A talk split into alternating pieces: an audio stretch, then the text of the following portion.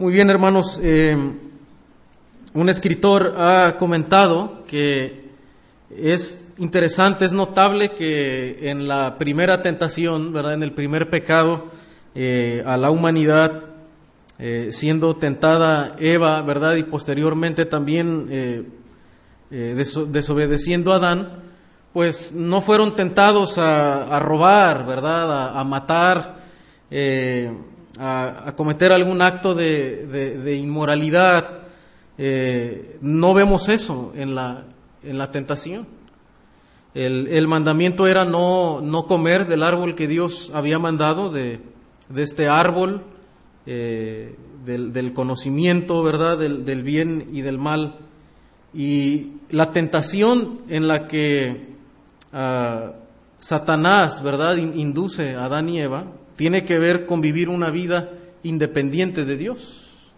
De esto era la esencia del, primer pecado. No era algo tan, eh, si quisiéramos decirlo así en términos eh, sociales, ¿verdad? No era algo tan escandaloso, tan, eh, tan visible, ¿verdad?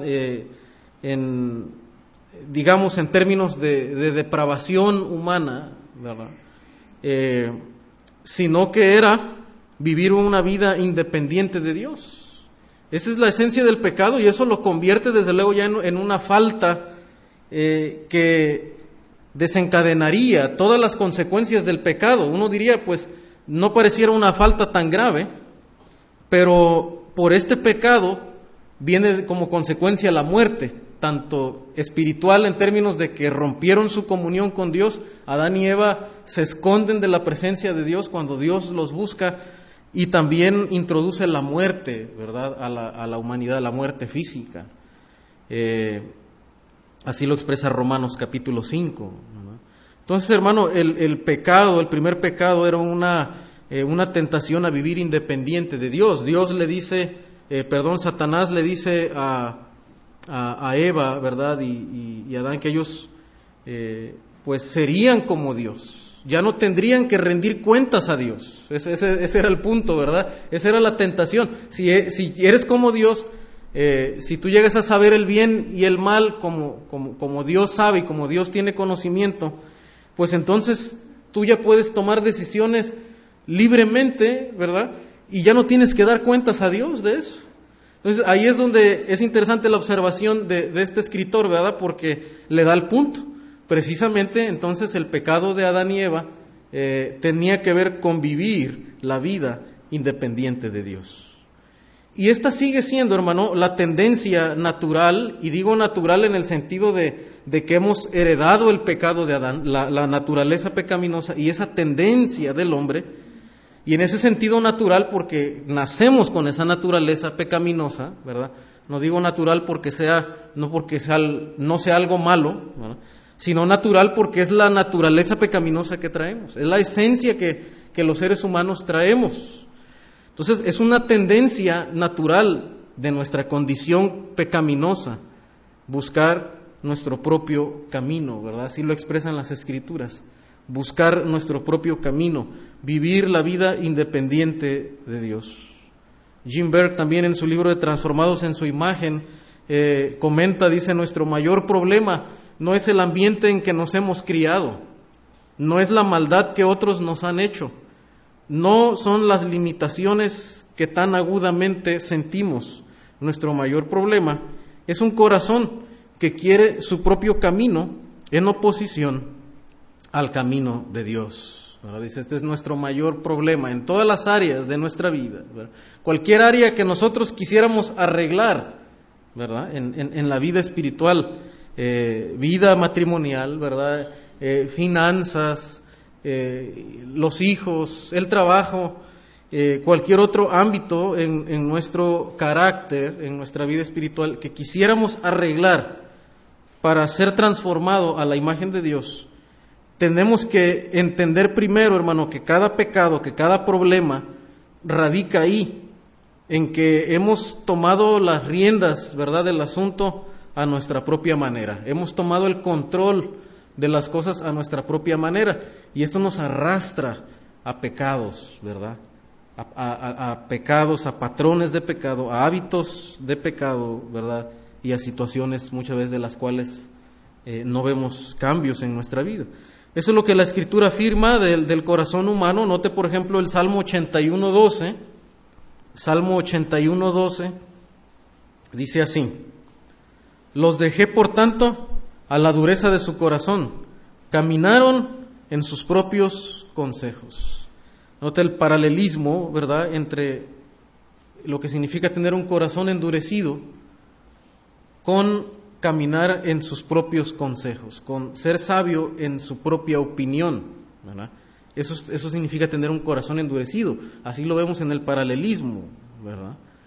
Eh, el eh, Proverbios 28-26 también, la, la, poesía hebrea, noten, el que confía en su propio corazón es necio. ¿verdad? Es necio. así lo describe la escritura. Noten que en la sociedad se destaca la virtud y se le indica muchas veces al ser humano que se deje guiar por sus propios impulsos, por, por lo que su corazón le dicte, ¿verdad? La escritura es un opuesto a la visión humana porque de hecho describe al hombre necio como uno que confía en su propio corazón. Es decir, que no sigue el consejo estipulado en la palabra de Dios, los caminos marcados en la palabra de Dios. El contraste, el hombre sabio, el que camina en sabiduría, será librado. Dios da gracia al humilde, al que sigue el camino de Dios, el camino de la sabiduría. El Nuevo Testamento también destaca la condición del ser humano, ¿verdad?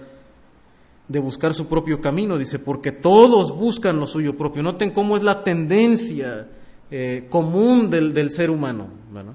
aún hablando de cristianos redimidos, los que estamos nacidos de nuevo, que hemos sido justificados y estamos siendo santificados, transformados, pero todavía, hermano, eh, dejados a nuestro, a, nuestro camino, ¿verdad?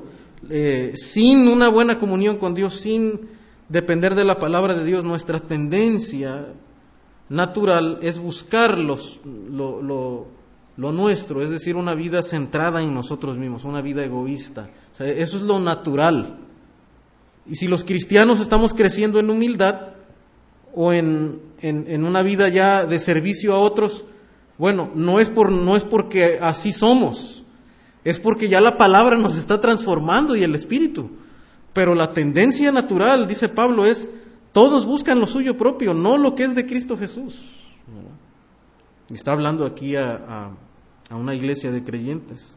Isaías 5:20 dice, hay de los que a lo malo dicen bueno y a lo bueno malo, que hacen de la luz tinieblas y de las tinieblas luz, que ponen lo amargo por dulce y lo dulce por amargo. O sea, la manera en la que eh, buscan su propio camino es que eh, pues cambian totalmente lo que Dios dice, ¿verdad? Los estándares de la moralidad, de lo que es bueno para Dios, lo han cambiado y, se han hecho sus propios criterios, ¿verdad? De justicia. Y el Señor condena totalmente al pueblo de Israel por la manera en la que ellos han desvirtuado la palabra de Dios, la manera en la que han seguido su propia justicia. Y el versículo 21 dice entonces, hay una advertencia, hay un hay, ¿verdad? de juicio. Hay de los sabios en sus propios ojos y de los que son prudentes delante de sí mismos. ¿Verdad? La advertencia del Antiguo Testamento y del Nuevo siempre es eh, no ser sabios en nuestra propia opinión, sino descansar y confiar, ¿verdad? Y ser renovados por lo que la palabra de Dios dice, por las verdades de Dios por los estándares de Dios, tanto de, justicia, ¿verdad?, como de, creencia, de doctrina. Entonces, esta es la tendencia, hermanos, común del, del ser humano, de la carne, de nuestros propios deseos, vivir una vida independiente, buscar nuestro propio camino. Por el contrario, hermanos, la antítesis, ¿verdad?, de esto es que el, el Creador, Dios, nos diseñó para depender de Él. Dios no nos hizo para vivir la vida independiente. Y aunque al hombre, al ser humano se le otorgó una posición de liderazgo en la creación, como gobernante representando el gobierno de Dios en la creación, ¿verdad? Dice que el ser humano tendría dominio sobre las bestias, les pondría nombre, eh, señorearía sobre los peces del mar, pero esto no significaba que el hombre viviría, tendría que vivir independiente de Dios. No, por el contrario, el hombre sería un mayordomo, ¿verdad? Un administrador de los bienes y de la creación de Dios. Tendría que seguir siendo dependiente de Dios. Y es hasta la caída en capítulo 3 de Génesis cuando el hombre pierde de vista, ¿verdad? La perspectiva de ser un mayordomo. Y, de ahí es por eso que todo lo que el hombre haría le, causaría dolor, le causaría amargura, ¿verdad? Y pesares, ¿por qué? Porque su naturaleza pecaminosa tendría que ver con vivir independiente de Dios. Haría las cosas independiente, aislado del conocimiento y de la aprobación de Dios. Y de ahí vienen los males, ¿verdad? Aún vemos que en el Antiguo Testamento, en la creación del trabajo, era algo bueno. Dios no pone el trabajo como maldición. El trabajo era algo bueno, existió antes de la creación. Pero si el trabajo nos trae males, muchas veces pesares, eh, afanes, tanto el afán por el trabajo mismo o el afán por el dinero mismo o, la, eh, o los problemas, ¿verdad?, que trae muchas veces la hostilidad, eh, las luchas, ¿verdad?, con, con, el jefe, con los roces, con compañeros de trabajo, pues no es por el, por el trabajo mismo, es otra vez, es por la tendencia eh, del ser humano en hacer las cosas independientes de Dios.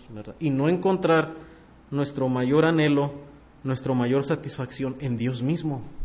Cuando perdemos de vista eso, cualquier cosa, por más buena que sea, el matrimonio, los hijos, el trabajo, se vuelve como si fuera una, se puede volver como si fuera una maldición, ¿verdad?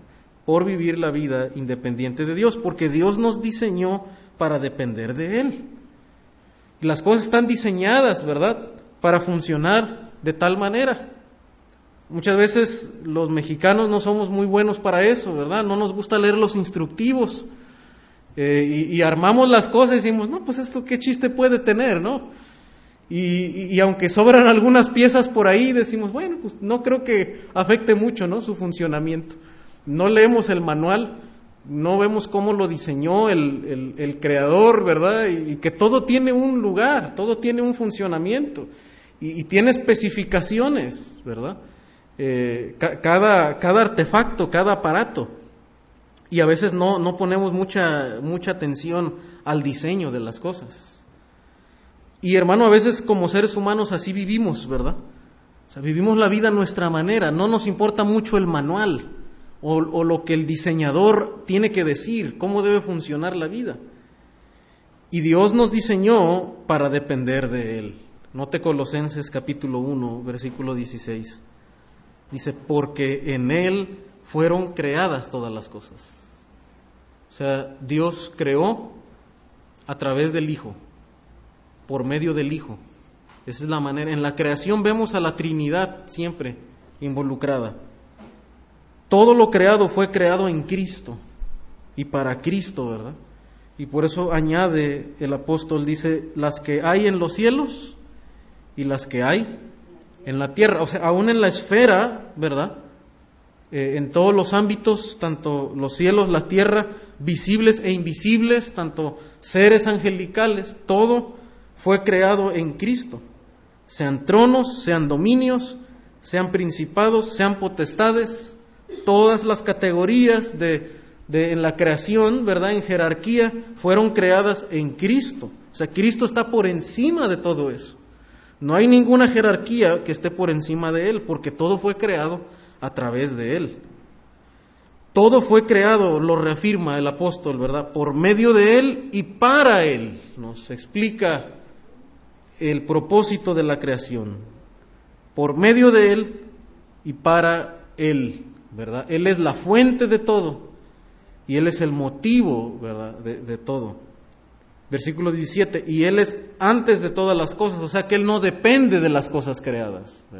Él fue el agente de la creación, el propósito de la creación, y Él existe antes de la creación de tal manera que entonces no depende de la creación, porque si Él existía antes de la creación, entonces Él no, no necesitaba de nada, ¿verdad?, para subsistir, ni para tener gozo y para tener gloria, porque Él existió antes de todo lo creado. Por el contrario, si usamos, ¿verdad?, el, aquí la, a manera de, de razonamiento, diríamos entonces lo creado es lo que depende del creador, ¿verdad? Ese es el punto de Pablo. Si Dios, si Cristo existe antes de todas las cosas y por Él fueron creadas, Él no necesita de la creación porque Él ya existía antes. Pero por el contrario, como Él fue el agente de la creación y fueron creadas para Él, entonces todas las cosas creadas dependen de su creador. Dios nos diseñó para la dependencia. El ser humano no podemos existir sin Dios. Pretender vivir sin Dios. Pablo lo describe de una manera tan contundente como un estado de mortandad. Dice que Él os dio vida a vosotros cuando estabais muertos en delitos y pecados. O sea, estar sin Dios es estar muerto en vida. O sea, pretender vivir independiente de Dios es como pretender eh, vivir sin el oxígeno. No es posible. También un, escritor dice, ¿verdad? Es, como si el hombre intentara volar. No, no, está diseñado para eso. Dios nos, nos diseñó para depender de Él. El Salmo 100, capítulo 100, verso 3 dice, reconoced que Jehová es Dios, Él nos hizo, y no nosotros a nosotros mismos. no tiene el razonamiento de los escritores, ¿verdad? Reconozcan que Jehová es Dios, es decir, Él es el creador, Él es supremo, Él nos hizo, y no nosotros a nosotros mismos. Nosotros fuimos creados, somos criaturas, somos formados. Pueblo suyo somos y ovejas de su prado. Noten que aquí relaciona el haber sido creados por Dios como una, eh, una relación de pertenencia. Al ser creados por Dios, le pertenecemos a Él. No, no somos autosuficientes ni somos independientes. Pertenecemos al Creador, ¿verdad? Somos, de hecho aquí añade una metáfora, ¿verdad? Somos ovejas de su prado. Es decir, necesitamos ser guiados como el pastor guía a sus ovejas, ¿verdad? Así es el ser humano. Así debemos vivir los creyentes dirigidos por Dios y no descarriados, viviendo de manera independiente de su palabra y del consejo divino. La escritura en Daniel 4:29, ¿verdad? Nos, nos presenta el carácter soberano de Dios, humillando a un hombre, a un gobernante que llegó a creer que todo su éxito y todo su poder radicaba en su propia en su propio poderío. Daniel 4:29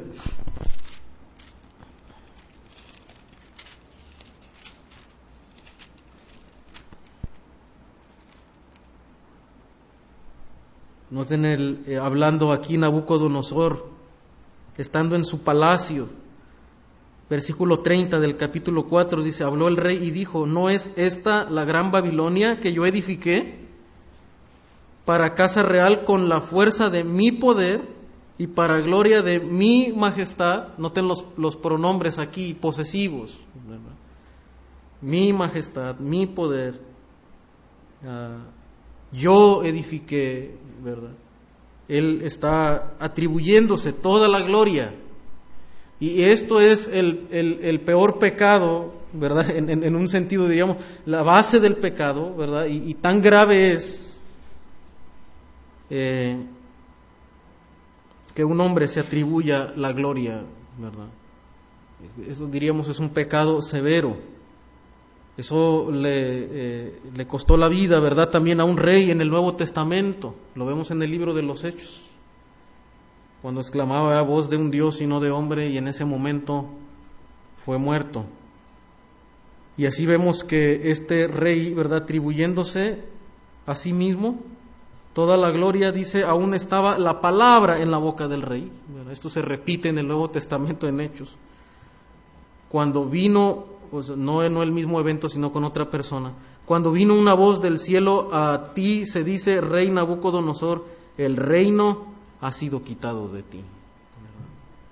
O sea, Dios le demuestra que no era de él, Dios se lo había dado y él se lo podía quitar cuando él quería. Dios es el soberano de los reyes. Ese es el punto de Daniel. Es el soberano de todos los, de todos los, los, reyes y vemos cómo Dios lo humilla de tal manera que se convierte en una, en una bestia, ¿verdad? Y, al final dice que su razón le fue devuelta y bendije al Altísimo y alabé y glorifiqué al que vive para siempre, cuyo dominio es sempiterno y su reino por todas las, las edades. Nota el 35, es un pasaje interesante, dice, todos los habitantes de la tierra son considerados como nada Ahora él entiende y reconoce, después de haber sido humillado, entiende su condición. Todos delante de Dios somos como nada. Y él hace según su voluntad en el ejército del cielo y en los habitantes de la tierra. O sea, ahora él entiende que él como rey nada más era un instrumento, ¿verdad? Un instrumento en las manos de Dios. Y no hay quien detenga su mano y le diga, ¿qué haces? ¿Quién puede cuestionar a Dios? Job no, no entendía al principio esto, como muchas veces nosotros tampoco entendemos en el Evangelio, su soberanía. Y Job quiere preguntar a Dios, ¿quién me diera, verdad? Dice Job, que yo le hablara a Dios y contendiera con el Altísimo. Y cuando tiene la oportunidad de hacerlo y Dios le aparece en el torbellino, Job se queda mudo y no tiene nada que decir, ¿verdad? Una vez que Dios le, empieza a hacer preguntas, ¿verdad? Y, sabes tú de dónde viene esto. Y tú estabas en el principio de la creación, ¿verdad? Y sabes cómo se produce esto y cómo yo lo hice. Job no tiene nada que responder. Por tanto, no puede contender con Dios. Si Dios lo, lo quiso tener en esa enfermedad, ¿verdad? Usando a Satanás, desde luego, para tocar su cuerpo, Job no podía decir si Dios era justo o era injusto. Dios siempre es justo porque es su creación y Él hace con su creación como Él quiere, ¿verdad? Y eso, eso es el soberano Dios. Y este hombre, ¿verdad? Este rey entiende eso. ¿Quién puede detener la mano de Dios y preguntarle qué haces? ¿Por qué lo haces de esta manera? ¿verdad? No, porque es Dios. Él es el juez justo. Todo lo que Él hace es justo. Entonces, hermano, eh, aquí está y vemos cómo este hombre Dios lo humilla. Eh, porque se había atribuido a él mismo todos sus logros, cuando Dios nos diseñó para la dependencia. Yendo hacia el camino de la humildad. La humildad, hermano, también puede traducirse y se equipara a esa vida de independencia. Ser humilde significa ser dependiente de Dios. Eso es. Ser humilde es ser dependiente de Dios. Y puede ser un hombre eh, de diferentes contextos, pobre o beneficiado en muchas maneras, preparado o sencillo, eh, cualquier puesto, ¿verdad?, de servicio, de liderazgo. Al final la humildad no tiene nada que ver con eso, no tiene que ver con una posición, con un estatus social, eh, con un nivel intelectual tiene que ver con dependencia de Dios, con depender de Dios.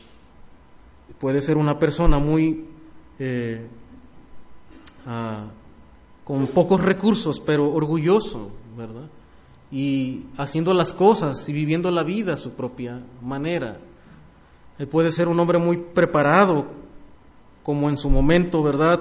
Vemos a Nicodemo, vemos al joven rico, personas que conocían la ley de Dios, pero querían ir por su propio camino, hasta que el Señor les marca el, camino que deben de seguir es seguirlo a Él, vivir dependiendo de Él. Pues la humildad se, equipara a la dependencia de Dios. Hermano, la, la reacción humilde a cualquier rebelión que podamos estar pasando en nuestra vida, cualquier área de nuestra vida que no le hayamos rendido al Señor, es confesarla a Dios y dejarla de lado. Dice Proverbios 28, 13.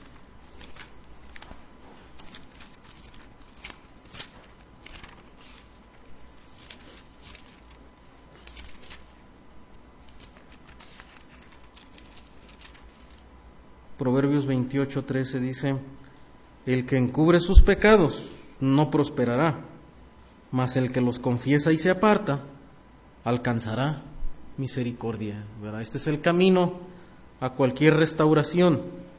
La reacción humilde es esta. Aun cuando hay rebelión. Porque es la tendencia, cuando hay independencia en nuestra vida, hermano, el camino sigue siendo el mismo, es el camino del Evangelio el camino del arrepentimiento, de apartarnos del pecado y confesar delante de Dios nuestra rebeldía. Y la humildad, hermano, es también darse cuenta de que alguien más es responsable por todo lo bueno en nuestras vidas, incluyendo nuestros éxitos, comenta eh, el autor eh, de Transformados en su imagen, Jim Berg, ¿verdad? Eh, es eso, es reconocer que alguien más es responsable por todo lo bueno en nuestras vidas, incluyendo nuestros éxitos. La verdad, hermanos, de cada uno de nosotros, ¿verdad? Tenemos siempre, ¿verdad? Primero atribuir al Señor toda la gloria, todo lo que somos es por Él, ¿verdad? Si tenemos vida es por Dios, eh, vida espiritual, ¿verdad? Es, es por Dios, Él nos dio vida. Si hemos venido a la fe es por Dios. Esto no de vosotros, dice, pues es un don de Dios no por obras para que nadie se gloríe. Y aún todo lo que podemos hacer para Dios es por su gracia, ¿verdad? Y por lo que Dios obra a través de su iglesia.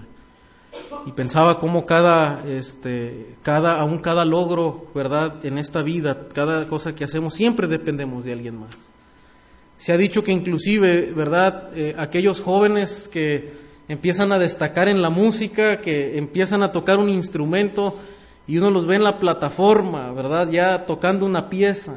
Uno diría, pues, qué, eh, qué talento tiene, ¿verdad? ese, ese joven, esa persona. Muchas veces esa persona eh, reconocería que probablemente no fue tanto su talento lo que lo ha llevado a, a, a interpretar esa pieza, ese, ese nivel musical. Reconocerá muchas veces que ha sido la disciplina, la persistencia, la constancia.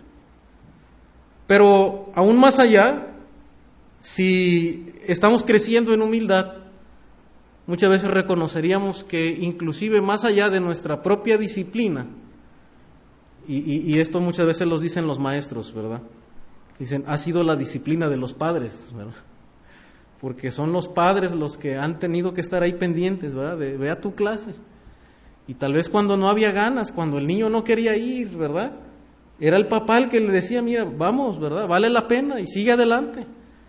Y eran ellos los que tuvieron que invertir y sacrificar, ¿verdad? diferentes cosas. La verdad, hermanos, que detrás de cada éxito, de todo lo que hacemos, no, no es nuestro, ¿verdad? Siempre hay personas detrás, detrás de nosotros, nuestros padres que, que nos impulsaron, que nos enseñaron, ¿verdad? Hay, hay un consejero que nos enseñó la palabra de Dios, ¿verdad? Hay un, un hermano que se interesó por ti, te llevó el Evangelio, ¿verdad? Tocó a tu puerta, te discipuló, te aconsejó, te llamó, ¿verdad? O sea, nada en verdad de lo que tenemos es por nosotros mismos. Todo ha sido obra de Dios, ¿verdad? Y a través de cómo Dios usa los medios, las personas. ¿verdad? Bueno, verdad que el Señor nos ayude a poder vivir una vida de gratitud, ¿verdad? Hacia los demás, reconociendo eh, que alguien más es responsable por todo lo bueno en nuestras vidas.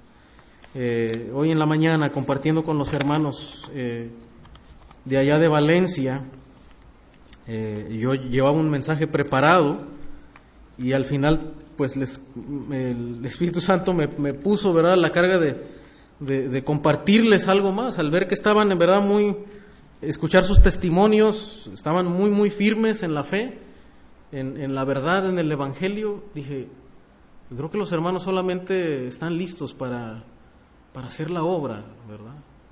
Para poner pasos firmes y empezar ellos mismos, ¿verdad? A ver la necesidad, los campos que están listos, como dijo el Señor, para la cosecha. Y, pero sí les decía, hermanos, lo, primero que debemos de hacer es ponernos en oración, ¿verdad? Porque la obra del Evangelio, por más animados, por más hábiles que seamos en compartir, en evangelizar, en ir, por más programas, ¿verdad? Y esfuerzos que, podamos hacer y que hay que hacer, ¿verdad? Desde luego. Pero nada funciona si, Dios no está con nosotros, si Dios no está obrando. Y, por eso Moisés dice, ¿verdad? Eh, no nos permita salir de aquí ni ir, ¿verdad? Si tu presencia no va con nosotros. Yo les decía, hermanos, eh, reúnanse a orar en tres semanas. Oren, oren al Señor. Ellos no, no, tenían, no tienen culto de oración. Le digo, hermano, no importa, no importa si son tres o cuatro, ¿verdad? Los que lleguen a orar, eh, determínense orar y van a ver cómo Dios va a hacer grandes cosas en este lugar. Y no va a ser ni, ni por, por mí, ni por los hermanos de Aguadulce, ni los de la Emanuel, ¿verdad? Ni por los que hayan estado aquí antes. Va a ser porque es Dios el que hace la obra. Entonces, eh, les animé a, que oraran, a que buscaran el, el, poder de Dios, ¿verdad? Y, si les compartía cómo el Señor me, me ha hablado de esa manera, aún en, eh, recuerdo estando en Gutiérrez Zamora, eh, los momentos en los que más vimos la obra de Dios, tanto en nuestra vida espiritual como en la vida de la iglesia, fue cuando nos determinamos a, a, orar, ¿verdad? Y a ser fieles en la oración.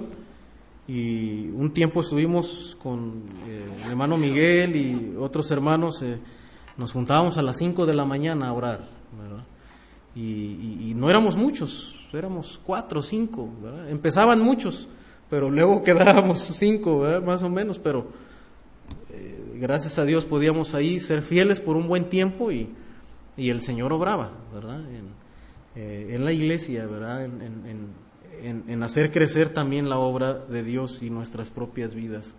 Bueno, cada crecimiento, cada logro eh, comienza, ¿verdad? Con una intensa vida de oración, un compromiso en depender de Dios, porque eso es la oración es ponernos en las manos del Señor y poner toda nuestra confianza en, en, lo que Dios va a hacer.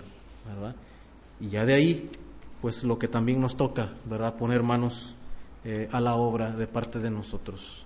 Pues vamos a orar, hermanos, y a pues seguir buscando al Señor, pedir que nos ayude a depender de Él en todo lo que hagamos.